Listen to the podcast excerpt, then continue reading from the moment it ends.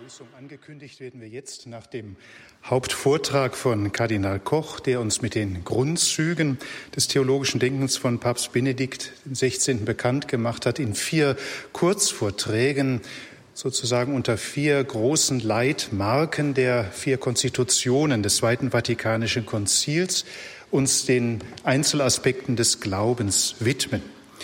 Im ersten Vortrag wird unter dem Titel Wahrheit des Glaubens Offenbarung, Glaube an einen sprechenden Gott, Professor Ralf Weimann halten, den ich um sein Wort bitte.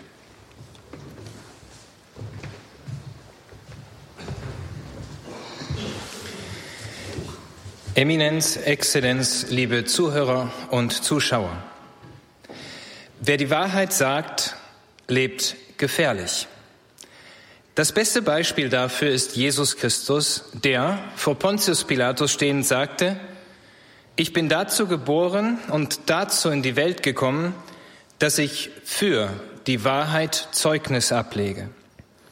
Jeder, der aus der Wahrheit ist, hört auf meine Stimme. Der Preis, den sein Zeugnis forderte, war sehr hoch. Denn der Herr stand mit seinem Leben für die Wahrheit ein, die er selbst ist. Er starb am Kreuz.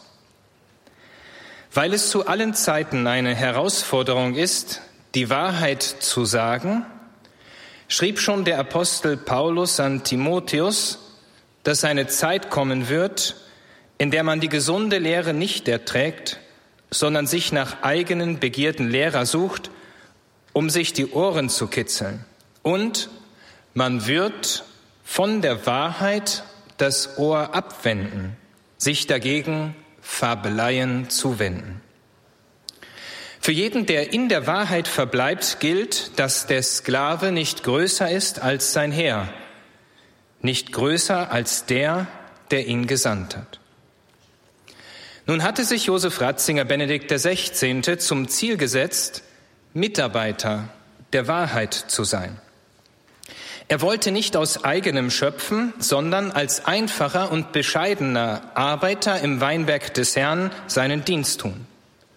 Sein Regierungsprogramm, so sagte er während der Predigt zur Amtseinführung, bestand darin, nicht meinen Willen zu tun, nicht meine Ideen durchzusetzen, sondern gemeinsam mit der ganzen Kirche auf Worte und Wille des Herrn zu lauschen und mich von ihm führen zu lassen damit er selbst die Kirche führe in dieser Stunde unserer Geschichte.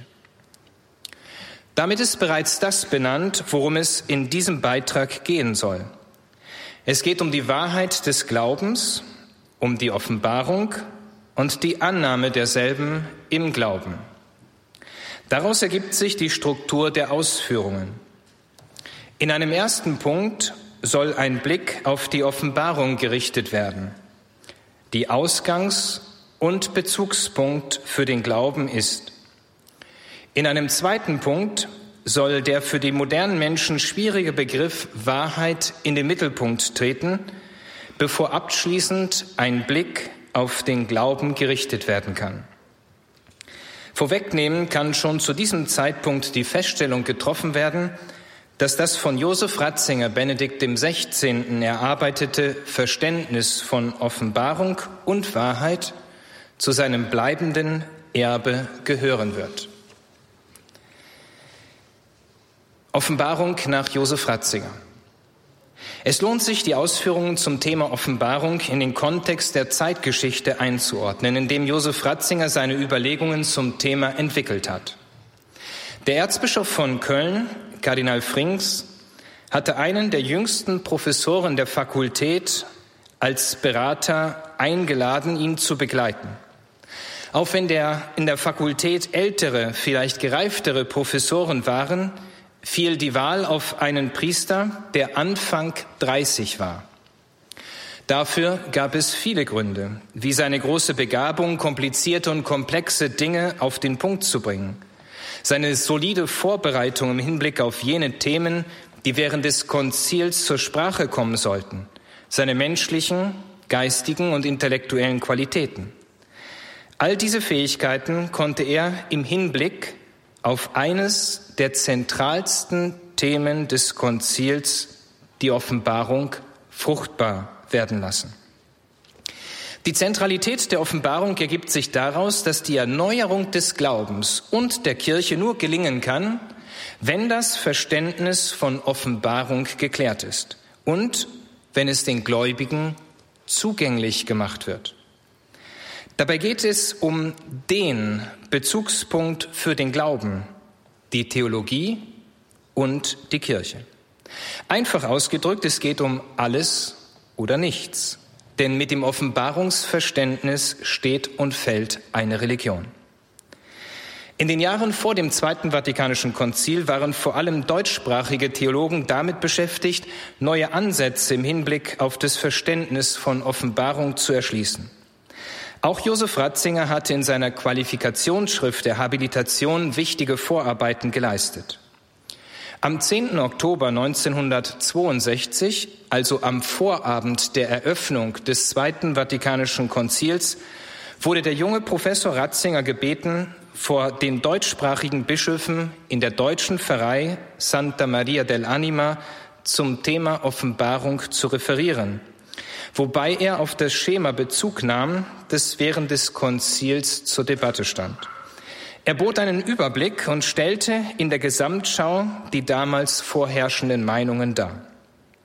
Auf der einen Seite, in Anlehnung an die Aussagen des Konzils von Trient, wurde die Meinung vertreten, Offenbarung sei gleichzusetzen mit der Heiligen Schrift, denn alles zum Glauben Notwendige sei auch in der Schrift allein enthalten.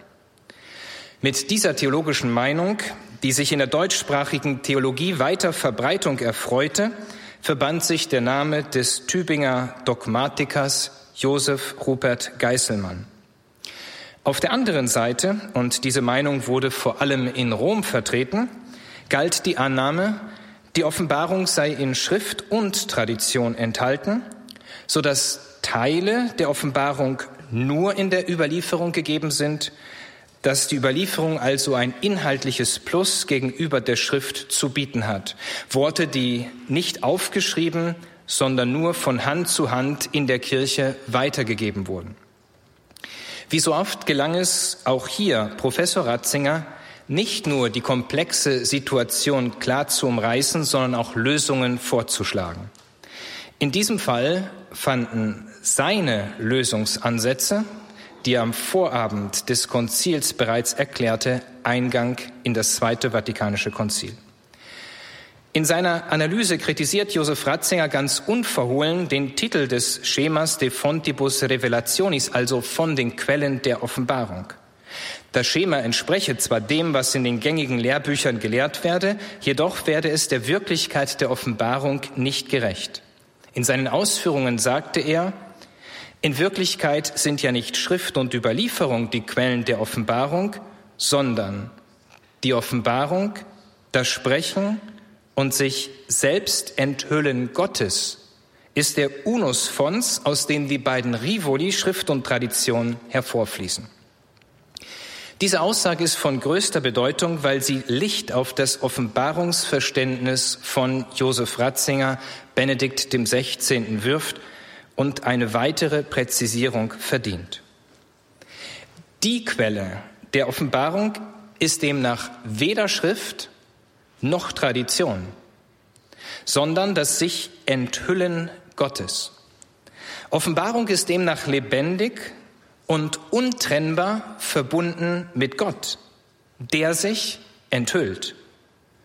Damit werden Schrift und Tradition keineswegs abgewertet. Schließlich wird durch sie die Offenbarung für uns erkennbar. Aber so viel Schrift und Tradition auch zum Erkennen des Geheimnisses Gottes beitragen mögen, der Gläubige bleibt immer weit dahinter zurück, weil Offenbarung mehr ist. Dies zeigt sich in einer der bekanntesten Aussagen von Papst Benedikt. Er schrieb in seiner ersten Enzyklika über die christliche Liebe, am Anfang des Christseins steht nicht ein ethischer Entschluss oder eine große Idee, sondern die Begegnung mit einem Ereignis, mit einer Person, die unserem Leben einen neuen Horizont und damit seine entscheidende Richtung gibt. Eine Sache ist also die Art und Weise, wie wir die Offenbarung erkennen durch Schrift und Tradition.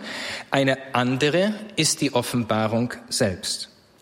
Schon 1962 lenkte Josef Ratzinger den Blick auf das Wesentliche, als er vor den versammelten deutschsprachigen Bischöfen die Forderung erhob, der Titel De Fontibus Revelationis ist abzuändern in De Revelatione oder De Verbo Dei.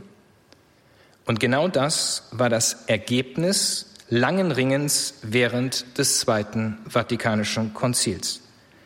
Die dogmatische Konstitution über die göttliche Offenbarung trägt den lateinischen Titel De Verbum.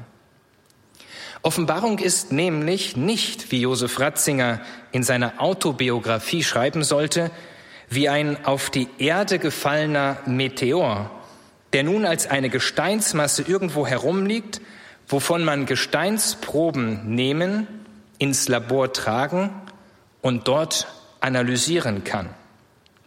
Vielmehr ist Offenbarung das Zugehen Gottes auf den Menschen. Und folglich ist Offenbarung immer größer als das, was in Menschenworte gefasst werden kann größer auch, fügt er hinzu, als die Worte der Schrift. Das Zugehen Gottes auf den Menschen ist in Jesus Christus geschehen und kann an Konkretheit nicht überboten werden.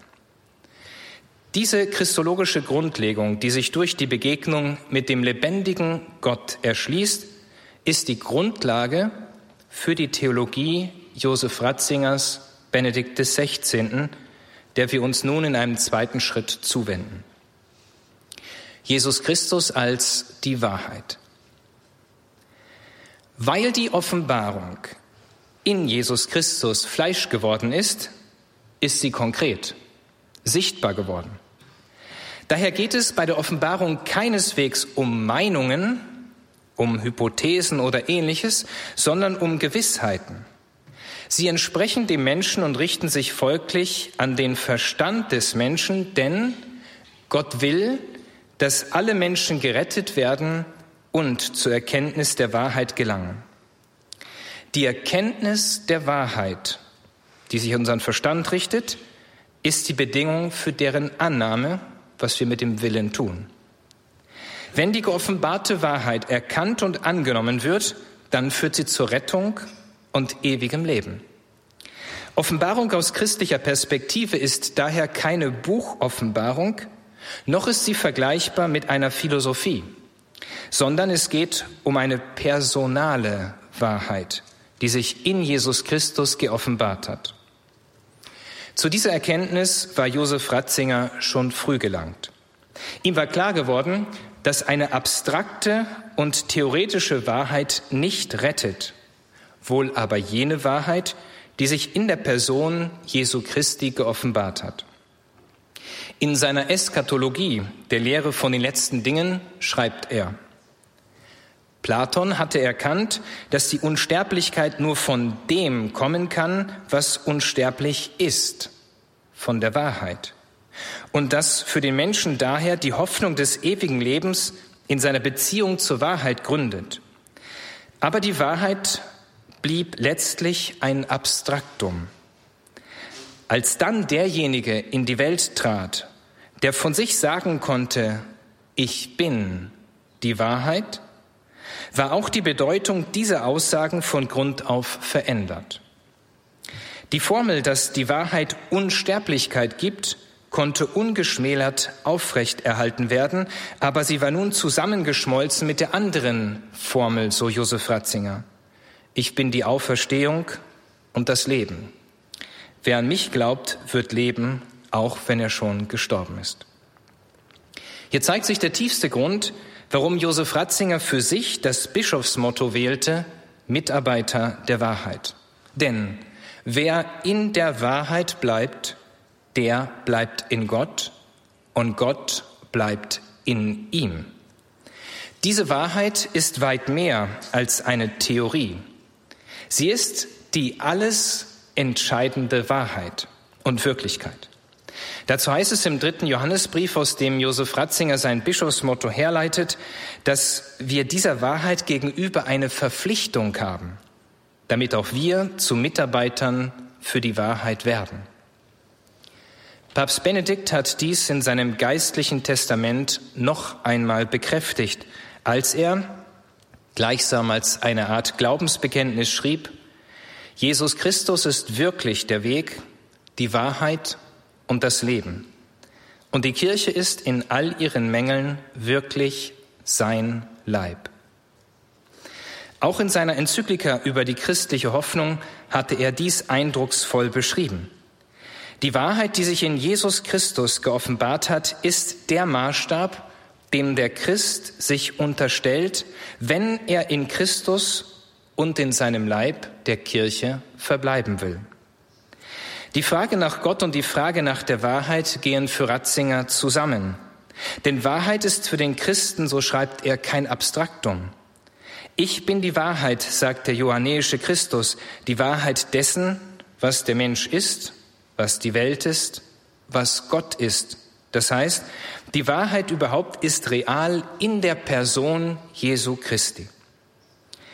Der Kirche als geschichtliches Subjekt kommt die Aufgabe zu, diese Wahrheit, die aus der Vergangenheit kommt, in die Gegenwart zu vermitteln, wobei sie auf die Zukunft ausgerichtet bleibt. Daher resümiert Josef Ratzinger, Christlicher Glaube misst sich vielmehr von der Wahrheit her, die schon ist und die gerade so zur Krise wird. Insofern gibt es keine eigentliche Zeitlichkeit der Wahrheit und damit auch keinen letzten Pluralismus der Wahrheiten. Damit kommen die Ausführungen zum letzten Punkt. Erst von der Offenbarung her erschließt sich, was Glaube ist. Wenn die christliche Offenbarung eine Person ist, die sich nicht als Beliebigkeit, sondern als Wahrheit geoffenbart hat, dann kann auch der Glaube keine Beliebigkeit sein. Glaube ist vielmehr die Annahme der geoffenbarten Wahrheit. So steht es auch in der Enzyklika über den Glauben Lumen Fidei. Dort heißt es, der Glaube ist die Antwort auf ein Wort, das eine persönliche Anrede ist, auf ein Du, das uns bei unserem Namen ruft. Der Glaube ist also die Antwort auf die Offenbarung. Um auf den Anruf Gottes, der auch heute präsent ist, Antwort geben zu können, ist daher immer wieder Umkehr notwendig. Es geht eben nicht darum, den Glauben an die Lebensumstände oder an die eigenen Vorstellungen und Vorlieben anzupassen, so etwas würde dem Glauben diametral widersprechen. Vielmehr steht am Anfang des Glaubensweges die Sinnesänderung, Umdenken, Reue, Buße, Umkehr, Bekehrung. Daher schreibt Josef Ratzinger, wer von der Umkehr umkehrt, geht rückwärts statt vorwärts.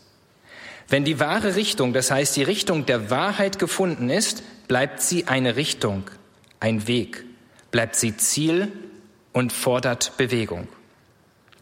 Dabei muss klar sein, dass die Wahrheit für den Gläubigen immer eine Richtung bleibt, ein Ziel, nie fertig gefundener Besitz. Christus, der die Wahrheit ist, ist in dieser Welt Weg, eben weil er Wahrheit ist. Daher können wir abschließend sagen, dass die Offenbarung der Bezugspunkt für die Theologie und für den Glauben ist.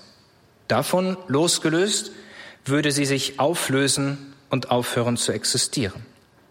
In Jesus Christus ist die Offenbarung als Person sichtbar geworden. Er hat uns die göttliche Wahrheit geoffenbart, die danach verlangt, in Liebe angenommen und im Leben bezeugt zu werden. Denn diese Wahrheit rettet. Josef Ratzinger war zeitlebens Mitarbeiter der Wahrheit. Er war nicht Herr über die Wahrheit. Er verstand sich als einfacher Diener im Weinberg des Herrn, der sein Verlangen, in diese Wahrheit Gottes aufgenommen zu werden, mit den letzten Worten seines Lebens zum Ausdruck brachte. Jesus, ich liebe dich. Sein theologisches Erbe wird bleibende Gültigkeit haben, weil es an der Wahrheit Jesu Christi Anteil hat, die nicht vergeht und die gestern, heute und in Ewigkeit ihre Gültigkeit behält. Vielen Dank für Ihre Aufmerksamkeit.